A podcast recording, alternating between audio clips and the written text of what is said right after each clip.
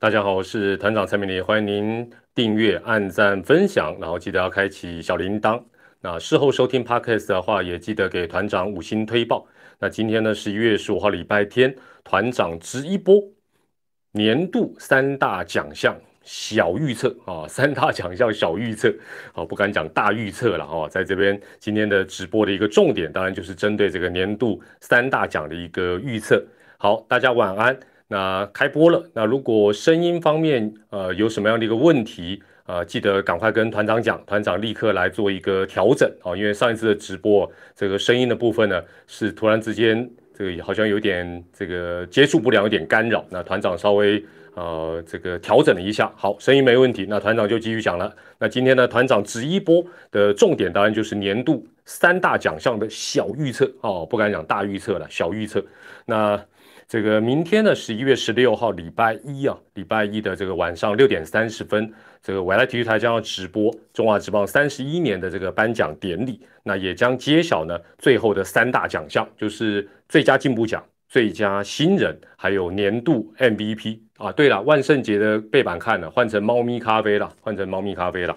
好，那今天啊晚上我们直播的重点，当然就是摆在。这个团长的预测，那另外当然呢，待待会大家也可以参与啊，球迷朋友、网友们、团友们也可以看看看这个其他人对于这三个奖项的一个看法跟预测。好，那在做这个三大奖项的一个预测跟分析，那大家晚安啊。这个分析的时候呢，我想我先谈一下这个十一月十四号礼拜六啊，这个狮队在府城的一个蜂王游行跟活动，那这边就。进入今天第一个问题了，呃，当天有去参加狮队的这个蜂王游行，或者是有看呃这个各平台直播的，请按一；那没有去的，也没有看直播的，请按二，好不好？而且 A 的哦，那我被回答哦，有这么多人有参加，有看直播，对，有看直播或有去的，呃，基本上都按一，那没有的按二哦，所以可能一半一半呢哦，因为我在想，我要是呃。爪迷啊，我可能也看不太下去。看你们在开心，我可能会暗自啜泣。我错气什么？我好了，那我团长看了一下，团长没有整个看，但我觉得第一个，我觉得呃相当不错，是蛮有特色的哦，蛮有特色，就是它有结方啊，结合一些地方的宫庙啊这样的一些整个活动，我看了一小段，但我觉得哎这个创意很棒。那另外就是呃事后呃，当然在这个台南球场的一个部分很壮观，那也非常热闹。我尤其是后来这个呃。狮队的这个 FB 的那张照片呢，哇，感觉起来真的气势磅礴。那另外一个是主要团长要跟大家，呃，谈这个呃狮队的这个蜂王游行的一个部分，还是在这个转播的部分。因为一开始呃很多球迷就是看到说，哎，好像负责转播呃狮队赛程的这个呃有台呢，也就是 Eleven Sport 没有比较，好像过去这个。啊，桃园队呃封王的那个时候都有那个直播的转播，好像是这样。坦白讲，我我也不是很确定，但是我看网络上这个乡民 PTT 的反应是这样，就说啊，怎么没有转播？那但是我觉得，其实时代真的在改变，时代真的在改变。我觉得，就算没有我们这种有线电视，也算是传统媒体的一个转播。呃，像这样的活动真的很 OK。为什么？第一个，如果以那天我看他那样的一个结构，就是还要游街，然后到呃球场做一个会师，基本上真正要做比较有规模的一个转播啊，在这种我们的传统媒体啊，要出转播车，要出 SNG 车，可能还要出好几台啊，好几地，要做的很好，二十万都没办法，新台币二十万，我觉得二三十万以上是恐怕都是友情价。第二个是，其实关键点是什么？关键点是。如果真的这样做了，请问一下，大家真的会坐在家里面收看电视的转播吗？就是说那个蜂王游行，我想可能失迷会，但其他的球迷，哎，马帮帮忙，又不是以前什么威廉波特时代啊，什么金龙少棒，什么什么少棒，扬威国际回来游行。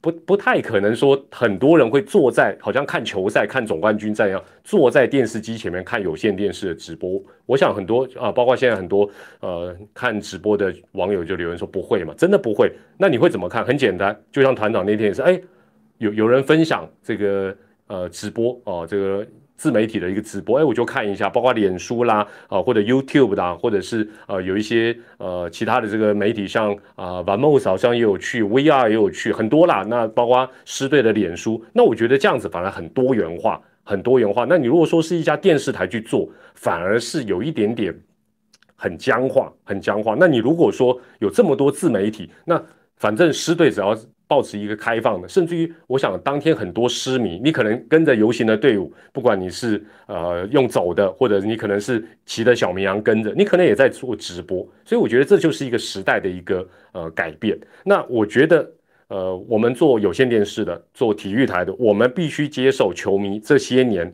收视习惯的改变，就是说大家不再是全部坐在沙发上看着电视台，看着有线电视哦，可能是看手机、看平板。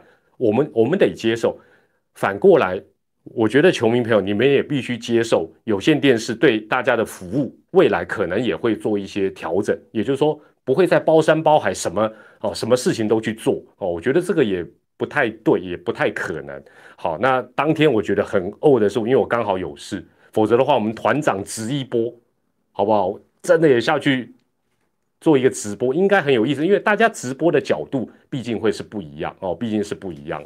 好，那这是有关于这个呃师队的一个呃蜂王游行的这一个部分哈，我觉得其实蛮热闹。那用多平台的新媒体还有自媒体来转播是很棒。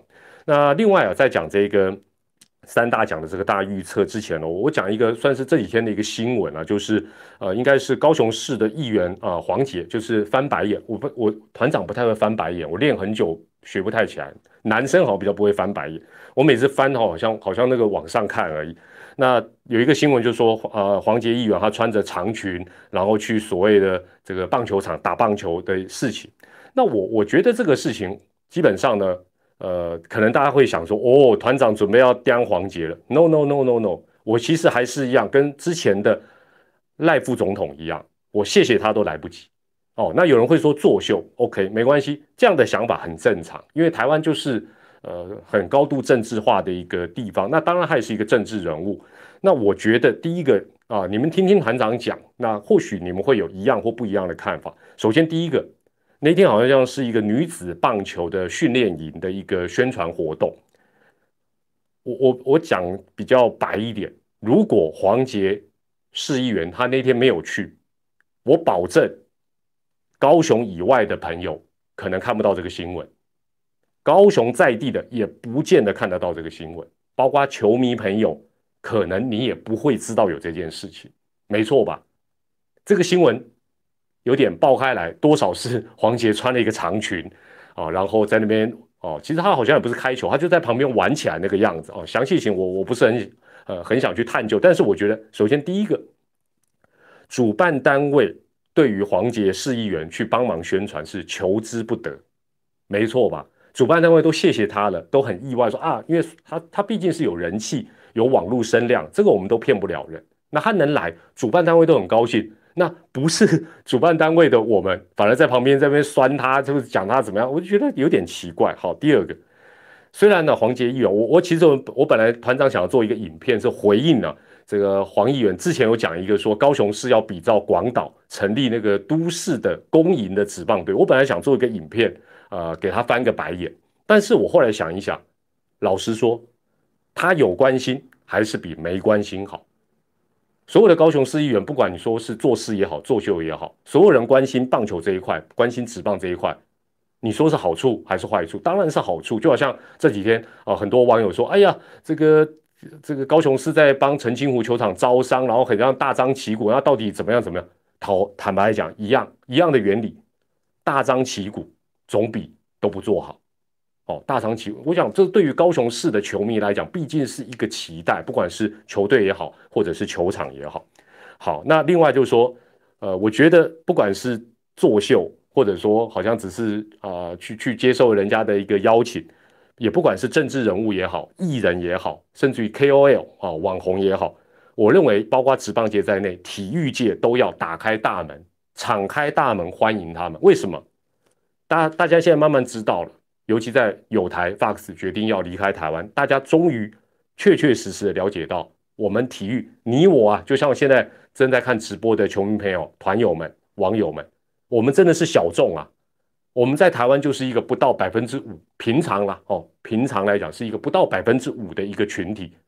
如果我们再不把我们的大门打开，欢迎这一些有声量的媒体会来报道的，让他们进到球场为我们宣传，或者是宣传一些比赛。坦白讲，我们只会越做越小，我们只是会越做越小。所以我以前其实我跟很多 PTT 的乡民，甚至于酸民一样，会觉得啊，你们这些人都不是真的爱棒球，卖来啦，摩擦啦，摩擦拎起来啦。但是我觉得，基本上我现在的想法真的，我这一年来的想法不一样，就是我们必须 open mind，我们要欢迎他们来。哪一天你说，哎，馆长来开球啊，可能韩粉就讨厌他，但是我觉得我还是要拍手欢迎他，因为他带进来的人基本上跟球迷一般是不一样。我们只要留住他们带进来的新的客群，来个一趴两趴，直棒的饼，体育的饼就会越做越大。虽然很多人都说啊，对啦，这些就像国际赛的一日球迷，但是团长还是老话一句：一日变两日，两日变一周，可能接下来就变终身球迷。从一百个当中有十个人愿意关心职棒，我们就发财啦，是不是这样子？好了，那这个也期待了。这个球迷朋友听我讲完之后，觉得保持未来对这一类的事情保持一个比较呃，不要太尖酸刻薄了。就我觉得我们。直棒包括直棒迷的要求标准有够高的，哎呀，你来要穿什么啊？穿高跟鞋你就滚出去什么？哎呦，不要啦！有些时候是无心之过了，好不好？好，这是个题外话，讲到这边好了。我们我们现在要开始这个进入到今天呢，这个针对明天的颁奖典礼的三大奖项哦，呃，最佳进步奖、最佳新人奖跟。最有价值球员这三部分呢，我们来做一个呃预测。那我这边先做一个说明啊，就是说呃很多人可能有点误会啊，就是说这三大奖，那联盟是公布了这三大奖的入围的票数的前三名，不代表就是每一个奖项有三个人、三个人、三个人，这三个人是前三名的票数，只是他没有按顺序，他当然要卖个关子，明天再公布。但是这三个人以外，不代表就没有人其他得到任何一票。哦，也也就是说，呃，也就是说，譬如说索沙也好，陈杰宪也好，他在这一些项目里，他可能有票数，只是他的票数跟分数没有到达那个项目的前三名。哦，所以这些人并不是说完全没有被肯定。哦，并不是说完全没有被肯定，我觉得这个部分我要先跟大家做一个说明。那另外就是，呃，我来体育台，因为之前跟联盟达成协议，就是在明天呢，我们晚上六点半要做颁奖典礼的一个直播，所以我们的呃后勤的这个团队哦，呃制作的小组就开始呃根据联盟提供的一些资料啊等等，开始做一些这个影片的剪辑。那其实团长也跟大家老实讲，我这几天很串，你知道吗？后来我发觉我有点穷担心了，就是说。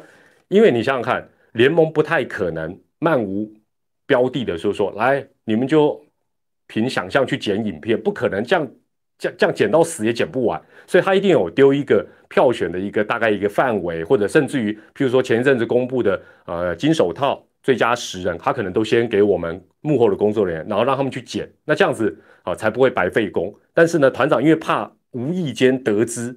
哦，包括这个三大奖，这三大奖应该是盖牌的，应该没有让大家知道。但是我一直很怕说，会不会我在他们旁边不小心走过去，听到他们讲说，其实啊，我跟你讲，年度 MVP 是……哦，没有没有没有啦，都没有这个事情。但是团长基本上就是说，我不太我不太想说。先去剽窃答案，然后今天再开个直播，跟大家装神弄鬼，说：“哎，这个我跟大家讲哦。”这然后，然后明天大家说：“哎呀，团长好神啊，三个人都猜对啊，连几分都知道。”那那就太太假掰了。我坦白，我觉得这样没有什么意思，也不是我的 style。所以基本上，我今天所谈的，稍后我谈的。原则上就是我自己的一个看法哦，基本上我没有去任何打听啊，就顶多是报纸上我大概看一看，然后研究研究。那我这边哈，呃，先跟大家分享一个记者朋友他在脸书啊，就说他针对他年度 MVP 他投的这三个人，他自己做了一个解释。我觉得这个解释会让大家对于记者在啊参与这个票选的部分呢，基本上会有一个呃，你会觉得说，其实记者他们是有他们自己的一个依据哦，并不是。啊，什么少时读不读书的问题，真的他们有想过哦。首先，第一个啊，他认为说非常难选，因为你你想想看啊，这个新人也好，进步也好，还有年度 MVP，他有一个最难选的地方，就是他的头打是混在一起选也就是说，如果今天投手啊，比如说年度 MVP 是分投打哦，那就比较好选，因为投手跟投手比，再怎么样比都比较容易。但问题混在一起选，这要怎么选，其实不容易。第二个呢，这个记者他表示，他说怎么选，他觉得啦，就是说包括他同业哦，这个大家这四十几个人怎么选，顺序怎么摆哦，因为是五分、三分、一分，他觉得怎么选都 OK。那就跟选举一样，最后反正就票多的、分数高的就是赢家。他觉得每一个人都有自己的逻辑、自己的理由跟自己的观察。换言之，他下了一个很漂亮的结论。他针对年度 MVP 的部分，他讲说没有绝对的 MVP。我觉得这句话讲的很有深度，也很有道理。哦，很有道理。就像大家现在呃留言在讲 MVP，你到底你要用什么样的标准来看年度 MVP？其实每个人的角度，就像现在大家的留言，可能都有一些不一样的切入。那这位记者他自己亮票了，他亮票不知道有没有合规定呢？他亮票有拍一下，就是说他年度 MVP 的顺序是周董、德保拉、陈杰宪。哦，所以陈杰宪是有票的，只是没有进入前三名。那他认为他五分。第一个选周董的原因是他觉得周董一整年很稳定，而且是球队的精神支柱。虽然没有达到年度大奖，但是他觉得周董的存在感是高的。那他在二零一二年，他自己也承认，二零一二他也曾经投过周董。哦，那我不知道周董那一年成绩怎么，我有点忘了。但是就是说，他这是周董他的一个解。那他写的比较详细，团长帮他简化。那第二个他选德保拉年度 MVP 那当然毫无疑问，这个德保拉是三冠王。哦，三冠王。另外，上半季，哦，中信兄弟能封王，这个德保拉的开低走高很有贡献。而且他讲到一个蛮重要的，就是说下半季德保拉也没有明显的衰退。所以我觉得，哎，他这样讲也有道理。那陈杰宪的部分呢？他提到说陈杰宪，哦，所以我说记者有些时候的观察，大大家或许现在留言可能也会有人反驳、打问号或者是不认同，这很正常。那像陈杰宪他的讲法是，他觉得。呃，陈杰宪移防到外野之后，打击比较没有低潮哦，手背也进步很多。那虽然这个呃三轨哦三轨都表现很好，但他觉得他的稳定性是优于其他两轨。那讲到稳定性，现在可能林安可的粉或者说呃喜欢苏志杰就说乱讲陈杰宪哪里也要怎么？对了，所以这个都没有标准。什么叫稳定？什么叫贡献？什么叫价值？本来就没有贡献。那他也有特别提到说。他没有选索沙在这个前三名的一个部分，他认为索沙呢，第一个球队没有打进季后赛，另外呢，他觉得上半季一开始索沙不是很稳定。然后当当然，我觉得没有季后赛绝对是索沙呃没有进入这个年度 MVP 前三名的一个可以说是致命伤了。那林立的部分呢，他认为他没有选的原因是林立今年因为在二垒跟三垒啊，这个等于是一个。不不固定的一个守备位置啊，所以影响到他的一个整个初赛的一个机会，所以他没有选林立是前三。那呃这一位记者的脸书底下的留言，我也一篇篇去看，因为大部分都是记者同业，我就想说，哎，看看能不能够看到一些这个咩咩嘎嘎出来。那其中呢，也有第一个人就说，也是同业，就说，哎，真的很难选哦，所以我觉得这个竞争搞不好真的很激烈。第二个是，呃，有一位资深的记者就讲说，除非成绩差很多。他会本土优先哦，那这是之前啊团长在跟大家讲这个最佳十人的一些票选的一些条件里面呢，很重要的一点就是本土的真的优，基本上是比较优于外籍选手。那第三个当然有些记者啊，有些这个记者就想说，哎，你你把你的看法啊公开来讲是啊蛮不错的啊蛮不错的。好，那这是这个记者的一个啊脸书哦，我特别拿出来跟大家做分享，主要的用意就是说。你你像现在我一讲完，很多人就啊不赞成，那找里面的啊也不是语病，就是觉得说，哎哪些地方啊有问号的，那很正常。但是想一想，你去投，你要怎么解释你的这几票到底是怎么投？哦，你也可以想一想。好，那我今天这三大奖，我就从我觉得难度比较低的到难度最高的，我来依序来跟大家报告哈。首先，我觉得最佳新人奖应该是大家比较有共识。那呃，最后入围前三名的有林安可、吴俊伟跟姜昆宇，所以基本上呢，你如果觉得最佳新人奖是林安可，你就输入个双木林；你觉得是吴俊伟，就输入个吴就好。那你觉得最佳新人奖是姜昆宇的，就输入个姜，好不好？不要一二三的了，我们就林吴姜。那大家就会看一下，说，哎，你你看好的是谁？好，那。基本上，我觉得最佳新人奖，哦，你看，你看，看，这你看这个林，哦，都快要变森林了，哦，金嘴林了，很正常。那我觉得最佳新人奖比什么？我觉得比成绩之外，它更比年度个人奖项。什么意思？因为你看这三个人里面，一个投手，两个野手，两个野手，一个又是外野，一个是内野，其实很难比。还有郭，郭是谁呀？啊，郭启相最佳新人奖，郭启相啊，你你出兵哦。这个姜昆宇、吴俊伟跟林安可然啊，郭嘞，郭启郭启香米两万什么意思？这是个梗吗？好，那大家继续猜了。我我现在看起来还菜的，谢谢你哦，我还新人呢，我是东山再起奖，谢谢你啊。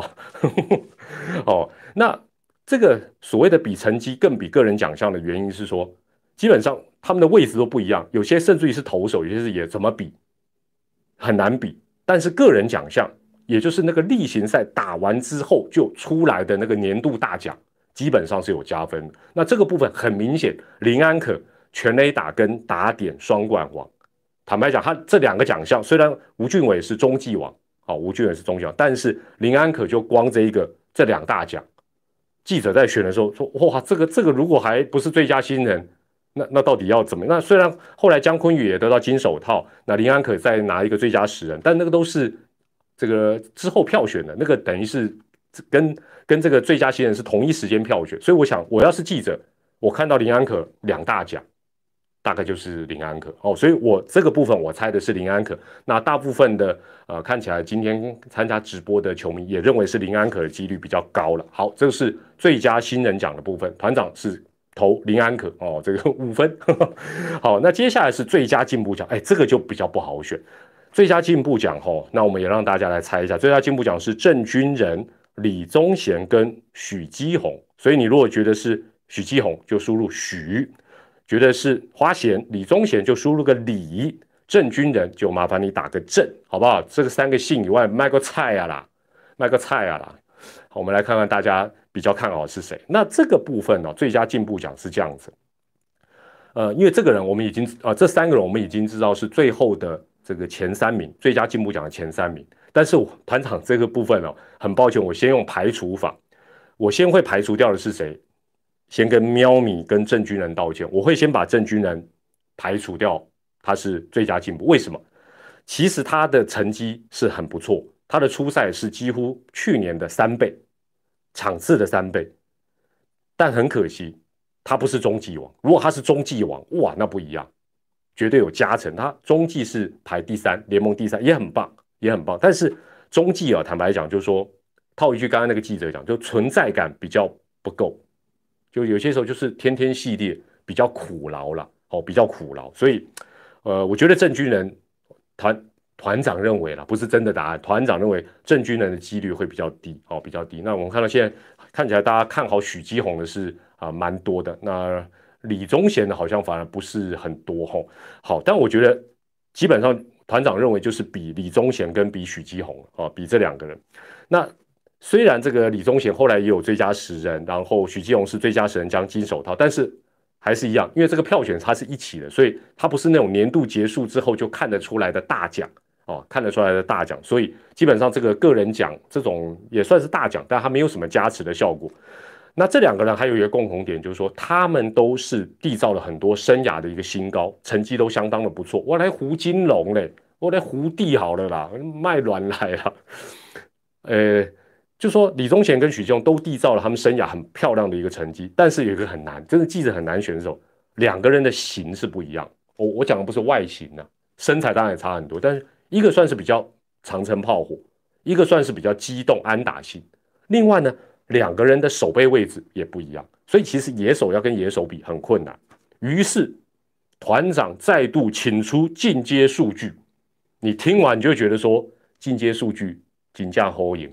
因为呢，想一想你要怎么比较李宗贤二零一九到二零二零的进步，怎么比不好比。许继宏也不好比，郑军人哦，你可以从初赛场次、中继点来看，但是呢，野手有些时候呢不是很好比，我们就把这个。WRC 加权得分创造跟 WRC 加标准化加权得分创造，再把它请出来。如果你不太清楚，没关系，直播结束去看一下团长之前的影片有介绍。另外呢，反正那就是数字了，反正这两个数字都是越大越好啦，好不好？越大越好。首先我们看李宗贤，李宗贤在二零一九年，我们先看 WRC WRC 就是加权得分创造，就也就是他们对于球队得分的贡献。因为他们的守备位置不一样，所以我们基本上不要看守备，我们直接看打击。哦，就来比打击，就是说他们自己跟哎，重点来喽，是自己跟自己比，所以基本上并不是李宗贤跟许基宏比。这一点很重要，最佳进步奖是个人的一个竞争，自己跟去年的自己比，所以这个很重要。首先，李宗贤去年度他的 WRC 就是加权得分创造是多少？二十七，二十七，我们尾数去掉二十七。今年进步到多少？六十八。换句话讲，double 还有多，二十七变到六十八，进步幅度真的真的很大，真的很大。但许基宏二零一九应该是比较没有在一军出赛的机会，他的加权得分创造从去年多少二二点二二，就是个位数二点二二，今年多少七十五点二七，进步幅度多少三十五倍，好不好？李宗贤是两倍多，许基宏是三十五倍。哦，当然我这样类比不太不太公道，就是说，因为有些就是他根本，比如说他去年可能根本没有在一军或受伤或怎么样，都都有可能。哦，但数据就是这样，就是说你你你会看一看，说许基宏也好，李宗贤也好，他跟去年比，哇，他们的贡献度真的进步很多。那加啊这个标准化得分创造 WRC 加的部分呢？李宗贤是去年是五十六哦，你就记五十六就好。今年多少？八十八。那我们之前跟大家介绍过这个 WRC 加呢，联盟平均值就是七八，所以呢，李宗贤是还不到一百，但还蛮接近的哦。那也比去年进步很多，五十六变到八十八。许基宏是多少？许基宏去年是三十七，三十八好，你记三八哦。今年多少？大杀啦，三十八变一百三呐，他的倍数都是。好几倍，这个倍数翻倍都翻得很猛，所以，所以从我团长，因为这两个人我很难选，我就从进阶数据的角度去看他们自己跟自己比。团长认为最佳进步奖，个人认为是许基宏，哦，是许基宏，好不好？那当然，呃，大家会有一些不同的看法的。这个当然看起来，刚刚许基宏的票也是蛮多的哦，蛮多的。好，最后我们来讲这个，最后我们来讲这个。呃，年度 MVP 啊，也就是最有价值球员的一个部分，那也有三个人，分别是林安可、周董跟德保拉。所以呢，你觉得是林安可，你就输入林；觉得是周董，输入周；德保拉输入宝也可以啦，德也可以啦，好不好？你就看看，呃，这这三个人，呃，但你们也可以看一下其他人的这个呃看法。那我觉得第一个就是说，其实在这个奖项，大家或许要回头扪心自问一个问题，就是说。你觉得价值是什么？一个球员的价值是什么？那有人说啊，帮球队打进季后赛或者如何如何都有。第二个，团长是用记者大家这四十多位哈拿到选票之后的投票的一个思维跟逻辑来想，因为我相信他们这个可能会摆到比较后面来投。那呃，也就是说，如果只剩下这三个人哦，只剩下这三个人的话，团长大概会怎么投？会给谁五分？会给谁三分？会给谁一分？首先呢，林安可虽然是双冠王，但是呢，我认为大部分记者哦，团长是一个逻辑下来的，会认为说他应该也是新人王。虽然大家票是没有亮出来，不知道对不对？但是会觉得林安可已经有双冠，再加上有新人王加持，算拿到三个大奖。新人嘛，来日方长。总会，他会以他的实力，一定会有年度 MVP。所以，基本上林安可可能就是我们刚才讲删除法，可能会摆到一边。哦，这是团长了，但不是 不不不是正确，不一定是真的是这样的哦。所以，就就这个部分来讲呢，团长就只剩下周董跟德保拉，周董跟德保拉二选一。那刚才我我之前的影片也有讲到，还有刚刚那个记者也讲到，就是说本土会优于洋将，可是这两个人很难选，为什么？一个投手，一个打者，你要怎么选？那德保拉最大的优势是三冠王，三冠王。好，那我觉得记者有可能在这个奖项会鼓励所谓的无冕王。所谓的无冕王，就是说跳脱奖项，跳脱数据面，有可能。我觉得有，所以大家也不要骂我，我这是猜的啦，好不好？这是我猜的啦。正确答案，请看明天未来的直播哈。第三个就是说。每个人对于价值的主观认定基本上是不一样哦，是不一样。那另外也有可能会鼓励说，选手尽量贡献团队，而不是只拼自己的成绩。我我觉得有可能啦。哦，那当然有些人说啊，无冕王拿年度 MVP 才好笑。嗯，该怎么讲呢？就好像你假设你你你是在一个公司的业务团队，今年要选出最佳业务员，你也可以选择业务最好的，但是也有可能不一定是啊。哦，每个我我举这个例子或许不是很恰当，但是反正我也说服不了你。但团长的逻辑是这样，那是记者是我这个逻辑我也不清楚了。那但是哦，一开始一开始团长是有点受到德保拉要留下来参加颁奖典礼这个事情，我一度迷惑了团长。团团长觉得说，哎，会不会他已经有跟他暗示说他可能是年度最大奖，所以到时候不要说年度最大奖得主不在现场。但是我后来想一想。他可能还是留下来领那三大奖的几率啊，应该是比较高了哦，应该是比较高了。好，那所以我觉得在这个部分，我综合这样的一个看法，在这个人两个人当中二选一，我觉得会是周董，而且我觉得那个媒体的氛围好像也比较有这样的味道哦。那当然这是团长这个从报道啦或间接去感受到，但不代表一定是这样的。好，所以团长的。答案分别是：最佳新人是林安可，最佳进步奖五十基，年度最有价值球员是周思齐。那明天 晚上六点半就会揭晓，这是团长的预测，好不好？大家也不要激动，没有什么好激动的，好不好？带风向，我带什么风向？票都投投了，好不好？这个、这个、这个又又不是能够把票拿出来改，我要带什么风向？好，好了，你要讲我爪名里，你讲完，你写完爪名里三个字，如果你觉得好乐。团长也好高兴，好不好？团长也好开心呐。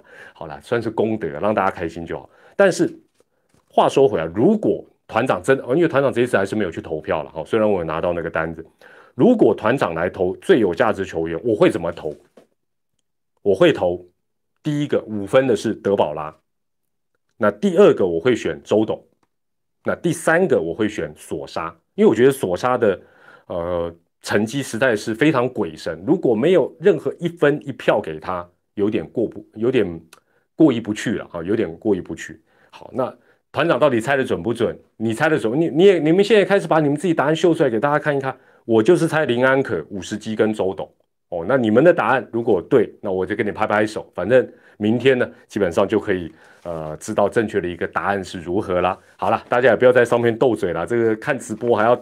在那边斗嘴没什么意思了。好，最后哈，团长也呃跟大家解释一下。有些人说啊，团长你的帽子上面写个爪，诶，爪的话我是不打算做这样的帽子的。但是哦，团长这边也做一下说明啊。哈，团长这个字啊，这个团字啊，基本上啊，大家直觉上就会认为说这个就叫简体字。那很多有两岸情节的人。看到这个字就 keep up，呃，上一个直播就有人留言了，哦，就我把它删掉，因为我觉得蛮无脑的。他说，呃，你要讲台湾棒球，就不应该戴一个简体字的帽子。那我就觉得真的太好笑。为什么？因为团长这个字是特别挑过的，这个字呢是唐朝的大书法家，啊，也有楷书四大家之称的颜真卿的作品。所以你看，团长哪可能写出那么漂亮的字？好不好？这是颜真卿，好吧？Google 一下颜真卿，唐朝人。那现在当然，这个很多人就说，包括这位网友就说，他看到所谓的非繁体字，就会觉得这样子就是不爱台湾哦，好像一定要繁体字才是爱台湾。好了，但是你去 Google 一下，充实一下相关的知识，你就会知道说，我们对于呃所谓的古早以前的这些字体，我们有一些误解。那我最后只想讲说，呃，团长取材的这个。呃，楷书四大家的颜真卿，超级大前辈呢。他是西元七百零九年出生哦，他是西元七百零九年出生，他应该不会是共产党的啦，好不好？所以，所以基本上这个大家好像看到简体字就想到，哦，这些东西啊，给我已经没有想太多，这是颜真卿的字体，所以非常非常漂亮，哦，非常非常漂亮啊，给大家做一个参考了。好，那。